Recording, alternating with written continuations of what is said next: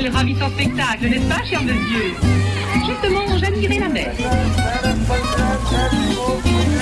Pour moi, les vacances au bord de la mer sont toujours très agréables et reposantes. C'est vrai, c'est vrai, oui, en effet. Alors aujourd'hui, Gaël Guéguin est avec nous. Et François de Beaulieu, carte postale de la plage. C'est un nouvel épisode aujourd'hui. Nous allons parler des colonies de vacances. Carte postale de la plage, la série estivale qui remonte aux origines du tourisme balnéaire. Avec François de Beaulieu, auteur de Vacances en Bretagne, paru chez Scolvraise.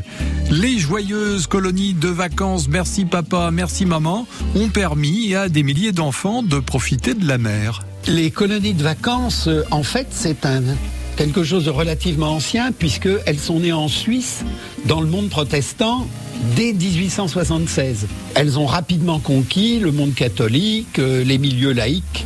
Avant 1914, on estime qu'il y avait déjà environ 100 000 enfants qui partaient en vacances collectives. Et l'année des congés payés, en 1936, euh, on sait un peu plus précisément, il y en avait 420 000 pratiquement qui y sont allés.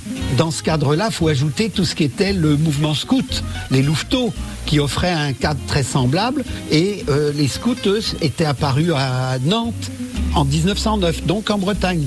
Pendant longtemps, tout s'est passé dans une très joyeuse improvisation. Il y avait un bénévolat très motivé et démuni, il faut bien le dire. La priorité était donnée à une alimentation saine et abondante, à l'hygiène, au repos, à l'effort collectif. Il y a eu des châteaux et des hôtels légués ou achetés euh, qui ont été recyclés par les collectivités, des comités d'entreprise, des grandes associations. Et quelques communes s'en sont presque fait une spécialité.